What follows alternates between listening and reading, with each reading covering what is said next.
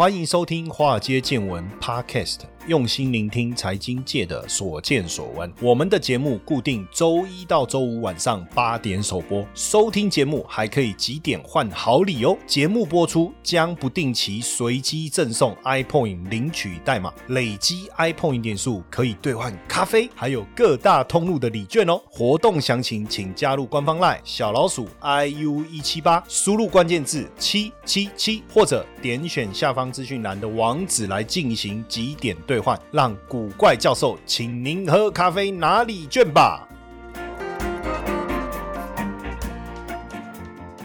好，大家好，欢迎收听《华尔街见闻》Podcast，我是古怪教授谢承彦。那两岸关系紧张啊，现在凤梨啊也成了角力战下的一个牺牲品哦。上个月二十六号啊，中国海关总署是无预警的发布了通知哦，从三月一号开始啊，暂停进口我们的凤梨哈，主要是因为台湾的凤梨被查获有检疫性的有害生物了哈，就是介壳虫了哈。那除了凤梨之外呢，未来四家莲雾有没有可能也被禁止哈？所以根据这个农委会的统计资料的查询啊，去年整年我们出口生鲜冷藏的凤梨是多少公吨呢？四万五千六百公吨哦，产值大概差不多是台币在十六点四亿哈。那出口到大陆的部分呢是四万一千六百公吨，产值差不多十四点九亿，所以等于占了。九十趴哈，那所以在这个情况下，大家我们也发现了，哎，奇怪，那既然中国这个霸道的封杀我们台湾的凤梨嘛，哈，那也暂停进口台湾凤梨，那是不是反正我们国营事业台糖不是有在卖这个凤梨罐头吗？那既然这样，就用台糖凤梨罐头，就用我们的凤梨，应该也是一个帮助嘛，哈。那结果台糖是说台糖的凤梨罐头啊，是直接在泰国生产的哦，然后再运到台湾来卖，那这个。也蛮奇怪，所以假设你多吃凤梨，你你多吃台糖的凤梨罐头是没有帮助的哦哦，因为台糖在台湾没有凤梨工厂哦。再说一遍，没有凤梨工厂，也没有购买台湾的凤梨，所以台糖的凤梨你不用多吃，因为它的凤梨是泰国的。那为什么国营事业不使用我们自己的凤梨来生产凤梨罐头？为什么呢？那台糖是说一直以来反正就是在泰国 OEM 嘛哦，委托泰国生产跟制造，再运到台湾来。那因为泰国的凤梨是比较甜嘛，还是怎样？比较适合做罐头，还是说台湾的生产成本比较高？当时的原因其实也不晓得，但基本上这个部分要想办法了吧？要开始去思考这件事情了吧？我们一直在想说要分散这个凤梨出口的风险，那结果我们自己的国营事业的凤梨既然都是来自于泰国，那这就本末倒置了嘛？你应该国营事业要在台湾设凤梨工厂，你要用我们台湾自己的。凤梨啊，你怎么反而是用泰国的凤梨，然后在当地制造以后再送回来台湾？那你不是等于是增加了当地凤梨的这个销售吗？那你雇佣当地的人士是促进当地的经济呀，然后你又卖回来台湾，然后呢，台湾人来消费啊，亏你还台糖还是国营事业，这个部分怎么没有去思考怎么样来做调整哦？那当然这个事情要讨论了哦，要要深入的去检讨一下，看看是不是可以开始把工厂回来改设在。台湾对不对？甚至这个就直接用我们台湾的凤梨来生产了哈，这个是很重要的一个议题啊，势必要去思考怎么来调整。但我觉得这个部分为什么大家都不检讨呢？不讨论呢？那农委会是说要紧急凑十亿元的预算来来救哈，但说实在的哈，我我觉得这个也是因为呃我们在两岸关系的一个处理上的态度啊，哦太过封闭啊。那你说过去难道这个没有出现过类似在出口产品的检验上出现问？题吗？有啊，过去日本呢，我们销往日本的芒果有问题啊，一样啊，有检测到这个病虫害的问题啊，他也是要求我们要做这个叫做什么熏蒸呢？我们也是也是愿意配合啊。那为什么大陆告诉我们凤梨的这个问题，我们就要赶，我们就开始先做梗图，先不去思考怎么样把这个病虫害的问题来做一个解决呢？那当然，台湾的水果是非常棒的哈，所以这一次的危机是不是一个转机？我们也要思考怎么样把凤凤梨出口到更多的地方哈，更多的地方。那现阶段当然我们也要跟我们的这个国军弟兄们呐哦说声感谢，因为只要遇到这种，比如说香蕉滞销哦，那这个高丽菜滞销，国军就有一段时间要每天吃香蕉，每天吃高丽菜。那现在我看他们凤梨三餐是不是又来了？为什么？因为有网友就说，我们现在的国军弟兄会很紧张，因为接下来菜单早餐馒头抹这个凤梨凤梨果酱哦，再来配凤梨水哦，这个是早餐哦。那午餐呢？哦，糖醋排骨。晚餐呢？凤梨全餐再加凤梨酥。哎，可是搞不好可以有凤梨虾球哦，但是虾球可能很少，凤梨爆多哈。当然，国防部也证实说，确实会配合农委会的促销方案了哈，然后来踊跃的购买，照顾国内农民。那不过，如果真的爱吃凤梨的，现在如果去当兵，真的不错哦，每天三餐都有凤梨吃哦，凤 这四万吨的凤梨，是不是三餐都要透过这个我们国军弟兄来消化哈？那甚至有人开玩笑说，哎，那这样是不是丢弹训训练就用凤梨来代替，对不对？而且要回报一个礼拜有没有吃掉？五颗凤梨，然后甚至连 S 这个 S 腰带水壶要不要改成来挂凤梨？当然，这个大家就是一个轻松的一个哭手。不过背后我还是还是让大家开始要去重视这整个产销的这个结构啊，包括我们出口的这些问题了哈。那不止凤梨被禁了哈，六龟的莲雾啊，接下来销往大陆的订单也喊停了哈。那莲雾是台湾销往大陆的五大水果之一啊。那因为受到疫情的影响，高雄六龟出产的这个蜜蜂林的莲雾啊，全数外销大陆哦，年产值大概十亿。凤梨被停止出口以后，本来预计莲雾应该可以顺利的销到大陆去哦，但是一样接到电话，就是说暂停莲雾的这个进口哈，那就是出口到大陆去这件事哈。那现在这个果农啊也陷入焦虑了哈，陷入焦虑之后，是不是莲雾也会成为被禁的这个水果之一啊？哈，这些我们都要特别注意哦。当然。水果你要销到更远的距离，其实空运成本增加，其实并不容易啊。所以大部分当然就销往这个邻近的大陆市场哦，邻近的大陆市场。那因为接下来四到十月也是莲雾的外销旺季啊，那所以如果不能销往大陆，会不会真的就死路一条，会影响到这个整个果农的这个生计哈？那现在除了凤梨跟莲雾之外啊，基本上我们也担心其他的水果哈，包括芒果啦、芭乐啦、柚子啦、释迦啦，会不会也受到影响？那如果短时间没有办法解决这个问题的话，它这个并不容易哦。为什么？工业产品可以库存哦，但是水果、生鲜食品即便冷藏哦，也会增加很多的成本哦，而且短时间也很难找到其他的国家来销售。那做成罐头呢，也需要产业链的重组，确实不容易哦，确实不容易。当然，在这个地方，大家会说是政治的一个议题哈。不过大陆是，当然他是说有检出这个介壳虫了哈，所以停止了我们凤。你出口到大陆哦，那这个似乎也是这个澳洲龙虾事件的一个翻版哦。不过我们仔细想一下啊，如果真的是无来由的要压迫台湾的话，根本不用挑凤梨，而是应该要来挑什么？直接直球对决嘛，单刀直入，直接挑稻米。如果直接改禁止台湾稻米输出到大陆的话，那更不得了了哈。当然，因为现在基本上是买方市场为主啊，我们的台湾的水果啊，农产品的品质很好，我们也知。到哦，那大陆的市场这个需求非常的大，我们也理解。那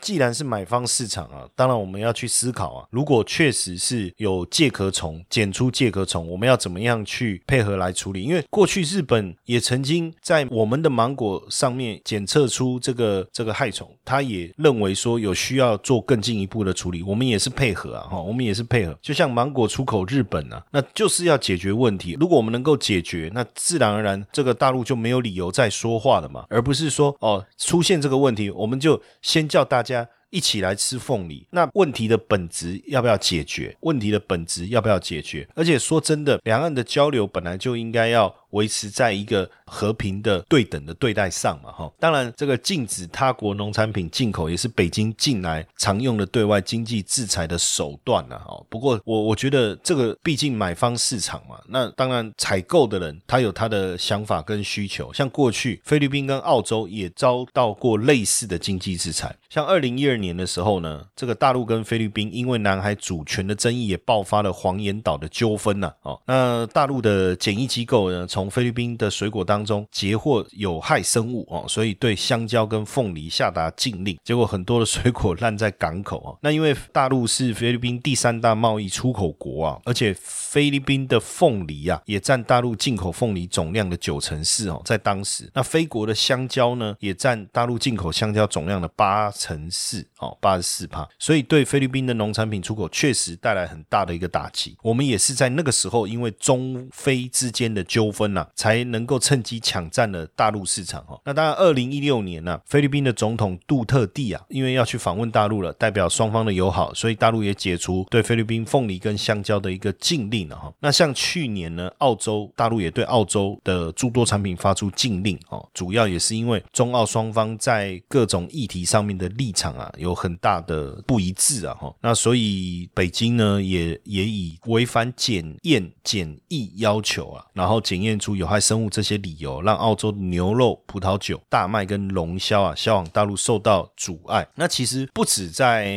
这个农产品部分，如果我们仔细去看呢，有很多问题其实还蛮严重的哈。也就是说，因为疫情的关系，我们大家也才发现，就是说原来这个科研呐，就是我们做科学实验的猴子也是依赖中国，也是依赖中国。因为现在大家都竞相投入 COVID-19 疫苗的研究，对不对？哦，还有接种。那现在研究疫苗的过程当中，你一定要有做实验嘛，哈。那你没有进入到人体实验之前怎么办？那当然是用猴子来做实验哦。结果大家才发现说，高达六成的实验用。的猴子的来源哦，是仰赖中国提供的，但因为在疫情严重之际啊，中国是暂停野生动物的出口哦，所以现在科研界呢要去哪里找这个实验用的猴子？所以呢，美国的科研人员也呼吁说，是不是应该要像石油一样，哈，来建立科研用的战略储备，哈，战略储备。那因为这次的疫情啊，我们确实也发现了，哈，包括重要的医疗物资、口罩、药物供应链，其实有很大的程度呢是被大陆所控制的。所以现在我们发现，连猴子啊也要依赖中国。那因为猴子的 DNA 跟人类啊九十趴高度相似，哦，这么像，所以如果你被人家讲说，跟他搞嘞，其实也不用难过。为什么？因为猴子跟人类的 DNA 有九十趴是相似的哈。那在疫情爆发之前呢，美国进口三点三万只用的猴子，二零一九年六十趴来自于中国大陆哈。那所以呃，现阶段在这样的情况下哦，可能会产生一些影响。那也因为猴子呢，现在都供这个 COVID-19 研究来使用。那像这个莫德纳啦、交生啊这些药厂提供实验猴子的主管呢，就说在疫情流行期间呢，药厂到处在找猴子。那科研用的猴子呢，售价要超过一万美金呢。哦，那疫情最严重的时候呢，根本找不到足够的猴子来做这个实验哦。那实际上病毒的变种也重启疫苗的竞赛啊，猴子的问题确实变得更严重。那这个部分当然还有一些动物保育的协会啊，动物保护人士啊，也非常的关注，也指责这些行为啊。但是这个部分的议题，我觉得太复杂，也真的不是那么容易去做讨论哦。那只是说，如果能够找到实验用的猴子，能够呃研发。出适合人类接种的疫苗，那。当然关系到全球数百万人的生命了哈，所以到怎么怎么去拿捏，只是说在这里我们也发现说，哎，大部分原来这些实验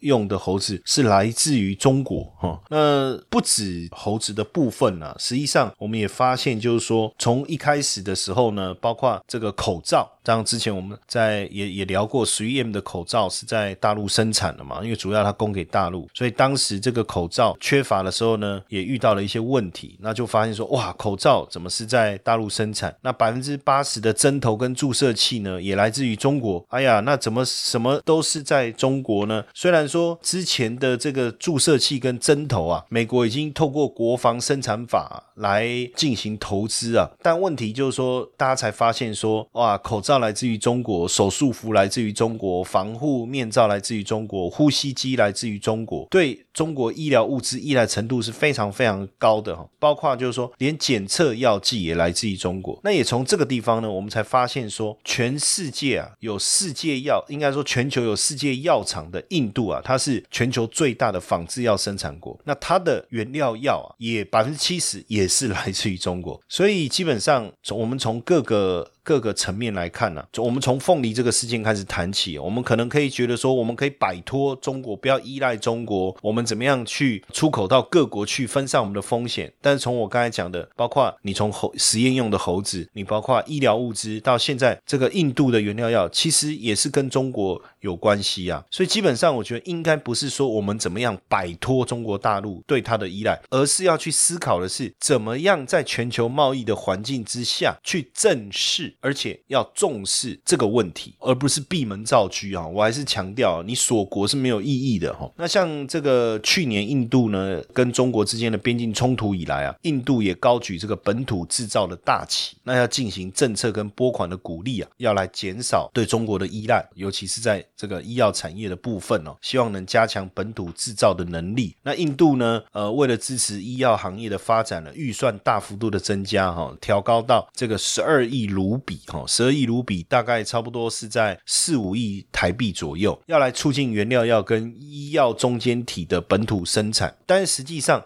这个预算呢，根本是微不足道的哈。对整个产业来讲，这个预算可能要拉高到上百亿的卢比哈，上百亿的卢比。那你也可以讲，上百亿的卢比的话，大概三四十亿甚至四五十亿的这个台币哦，才至少有一些机会哈。那因为大家也发现了这样的一个状态哈，那希望能够透过本地来支持哈。但是我觉得短时间之内是不是有可能有机会？就整体来讲，我觉得短期间内并不容易。亿啦，因为我们如果从二零一九年的数字来看哦，印度进口三十九亿美元的原料药啊，那其中百分之七十是来自于中国大陆啊，而且甚至某些原料药啊，例如抗生素啊，对中国的依赖啊，基本上是接近百分之百。那即便呢，这个印度的政府呢，它提拨提高了这个补贴的预算呢。可是实际上金额应该还是远远不足了哈，还是远远不足。那所以是不是能够减少对中国的这个依赖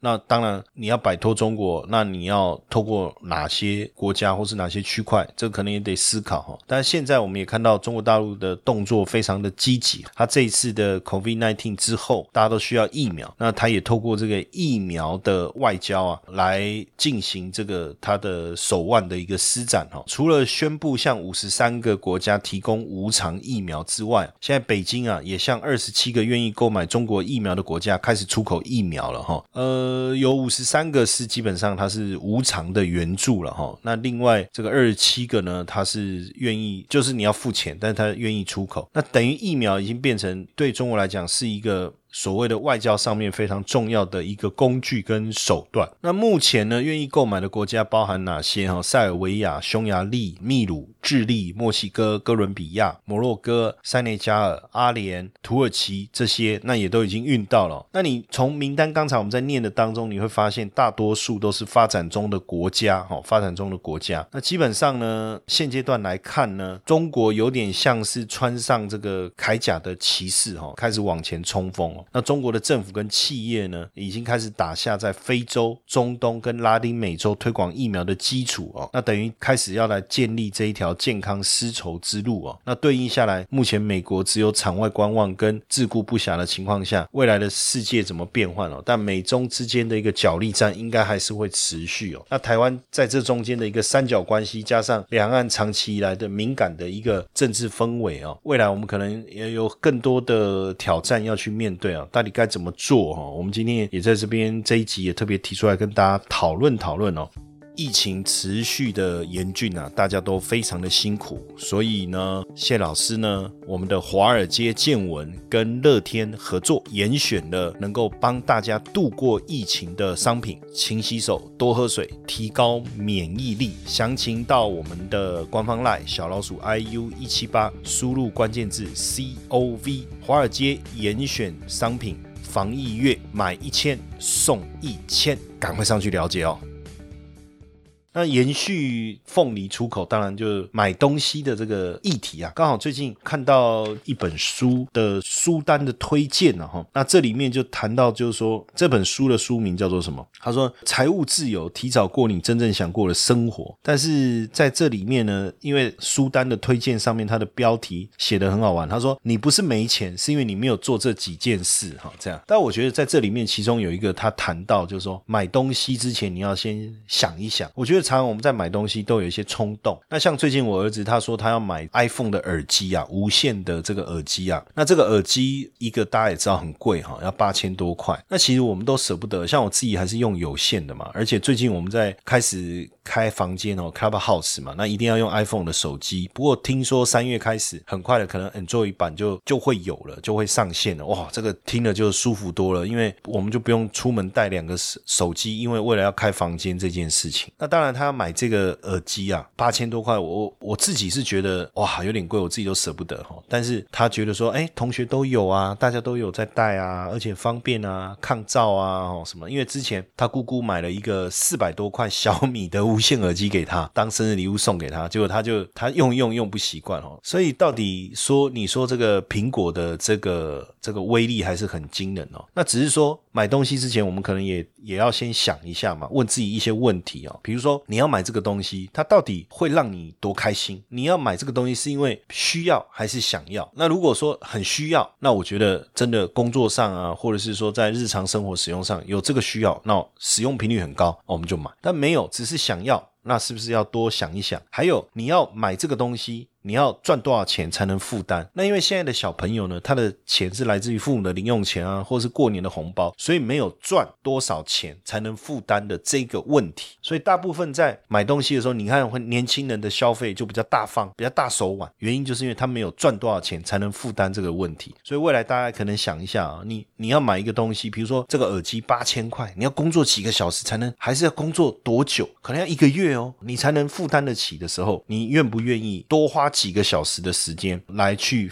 交换换得这个东西，当然有时候你会觉得说还好啊，反正我我一个礼拜的薪水或者我一天的薪水我可以负担，有时候负担得起没有问题。但是今天你花费了这个东西以后，是不是换来未来的？自由呢？但是这个这个想法我觉得太硬了。为什么？因为有时候现在就能享受，我为什么要去想未来的事情？那还有，我觉得主要就是说，他其中讲的另外一个点，我觉得不错啦，就是说能不能找到替代品？比如说后来我我就跟我儿子说，这个东西如果真的有必要，有没有可能我们可以找到替代品？啊，小米你觉得不能接受？哎，就后来他姑姑帮他找到有一个同事用不习惯要卖，然后就五千五千块这样子。哎，那至少也是有省下来嘛，哦，所以我觉得这个也是一个很好的方法。那另外一个，我觉得还是说你要买东西之前，我觉得还是得想一下，说这个东西我使用的频率到底高不高？如果很多人买包，像我之前也因为这样子去买了一些，一开始的时候哇，都觉得说大家都拿 LV 包，我也在想说，哎，是不是真的有必要？当我比较成功了，那我的收入。提高了，我是不是要来买一个这样的 LV 包来彰显自己的身份？所以呢，买了一个，哇，啊带出去自己觉得连走路的时候那个脖子都仰的特别高啊，不知道为什么哈，走路的时候都不自觉的抬头挺胸哦。然后下雨的时候，包包都要抱在怀里面，顾得很好。所以我常开玩笑说，这个人的包包是真的还是假的？下雨天就分得出来，拿在头顶上遮雨的肯定是 A 货，对不对？抱在怀里那个绝对是真货。那也因为这样子呢，这种莫名的骄傲呢，也让我买了第二个、第三个。我看买了后背包哦，甚至托朋友哦去国外的时候，这个免税又买买了后背包啊，一个包可能要一个月两个月的薪水才能支付。然后呢，不止 LV 包，又买 Coach 哦，然后也买那个那个什么 Prada，不是 Coach，Gucci 吗？还有万宝龙的包。可是到后来我发现一个问题，什么问题？就是说有一天我不知道为什么，我突然发现我每天其实都还是背我那个一千多块的后背包啊，甚至我之前还买那个鳄鱼皮。的整个真皮的这个包，哇！就因为对方说，你看这鳄鱼真皮，整个哇手工制作什么什么什么，呃，很有收藏价值。什么奇怪啊？包包为什么要收藏？啊！结果后来我发现，我根本都是背那个不到两千块的后背包啊，又好用又耐操，下雨也不怕，又防水，放在地上。你看带一个很贵的包，然后去上厕所的时候，包包不知道放在哪里，只能抱在怀里，边嗯嗯，然后边抱着包包，然后去外面的时候啊，又不舍得把这个包包放在这个地板上，那这不是很不方便？很不舒服吗？所以后来我就都不带那些包。那我想要把它处理掉，我就想说啊，这些包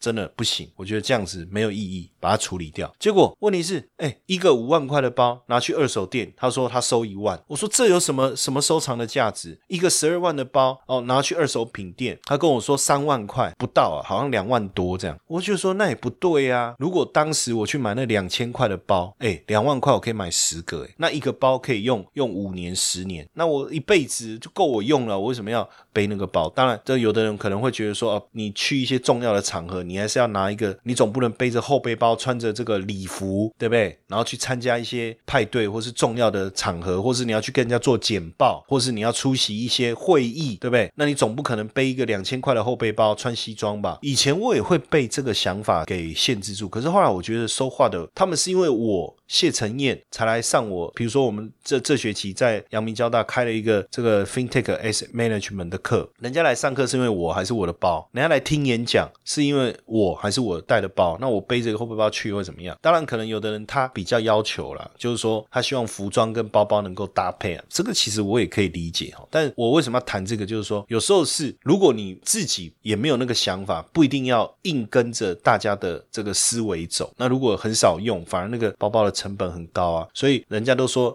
L V 很耐用，我都说对啊，因为都没在用啊，当然很耐用。不过确实很耐用了哈，这一个点确实很耐用。那当然，另外一个就是说，哎，你今天消费的这些东西，未来能够带来多少的贡献或是价值？如果它对你的贡献不大，比如说很多人在讲买车这件事，但不买车，我反而觉得不方便。我是支持买车，因为我们。车子的使用量非常的高，或是日常要出去的时候，跟家人出游啊，或者是去呃洽工啊，或者是说，毕竟在台湾不大嘛，所以你坐高铁、坐飞机的频率还是比较低的，开车还是很方便。那这个部分它所能带来的价值跟贡献，不一定是用金钱能够仔细的去衡量的。那所以反而这个东西可能给我买到的时间或者是自由，所以我觉得这本书讲的也很好了啊，就是说，所以我说简单的跟大家分享一下这个中文版《财务自由提早》。过你真正想过生活，这是远流在去年出版。那这里面提到，就是买东西前要先想一想这件事情。呃，我觉得蛮好的，所以我也跟我儿子说，你想要买耳机，我觉得不错。你自己有一些想法，蛮好的。但你可以先想一下，第一个有没有这个必要？你是因为同学都有，所以你觉得想要，还是说你真的想过，你有需要这个东西？你可能要听音乐、听英文的这个学习，或是在坐校车的时候，你想要听一些这这个英文的这个音学习音档，但是一般。的耳机它的噪音太大，你的声音的聆听的过程当中不是这么完美哦，所以你想要你试听过别人耳机以后，发现哇效果很好，他他就说他用别人的这个听了以后啊，他觉得哇那个效果很好哦，那我觉得哎。不错，这个是一个思维嘛。那另外，当然我就说好，那如果真的有需要，那你有没有替代的方式？我们先想想看嘛，有没有替代的方式？哦，那如果真的没有，好吗？没有办法。那如果有，OK。另外一个，你未来的使用频率到底有没有那么高？它所提供给你的这个使用的功能，它的这些优异性，是不是你的使用频率很高？那如果是，当然我我有时候觉得说还是要值得投入啦。为什么？因为人生说真的，一眨眼啊，一晃眼，哎，一晃眼我都结婚生小孩，一晃眼我儿子都这么么大了。那你说如果我以前一直都没有去好好的体验享受人生，这时候要去体验享受人生，然后我总是还是在意着这个金钱的支出，那是不是有一天这个闭上眼睛的时候，那我什么都没有享受到呢？那我我来这是。走这一招要干嘛？但是我们又不能完全毫无毫无节制的来去消费，因为对我们未来的生活来讲，也会是一个很大的挑战。所以在这个地方呢，怎么样去权衡这个利害关系？所以买东西前先想一想。但是我觉得不代表说我们都不能买，我们都不能享受，我们都不能花用。其实我也是蛮支持买一个好的 LV 包，或者买一个好的 Prada，买一个好的这个 Gucci 好的一个包包，我也是接受。但是应该不用很多。那你可以买一个这个多功能的，我觉得也是不错。或者重要场合的时候，你可以至少带一个你彰显你成功、你身份地位的包包，哎，也是给自己带来一个很大的鼓励嘛，哦，或是给自己一个很好的一个回馈嘛。所以也不全然是不好的事情，哦，只是说在这个当中，你有很多的。衡量包括你自己的能力的问题哦，包括你自己财务规划上面的一些问细节，也是要注意一下，好不好？OK，那今天跟大家分享的主题，希望大家会喜欢，谢谢大家的收听。嘿，各位铁粉们，如果喜欢华尔街见闻，请大家多多按下分享键，让更多人能听到我们用心制作的节目。你们的一个小动作，是支持我们节目持续下去的原动力哦，快去分享吧。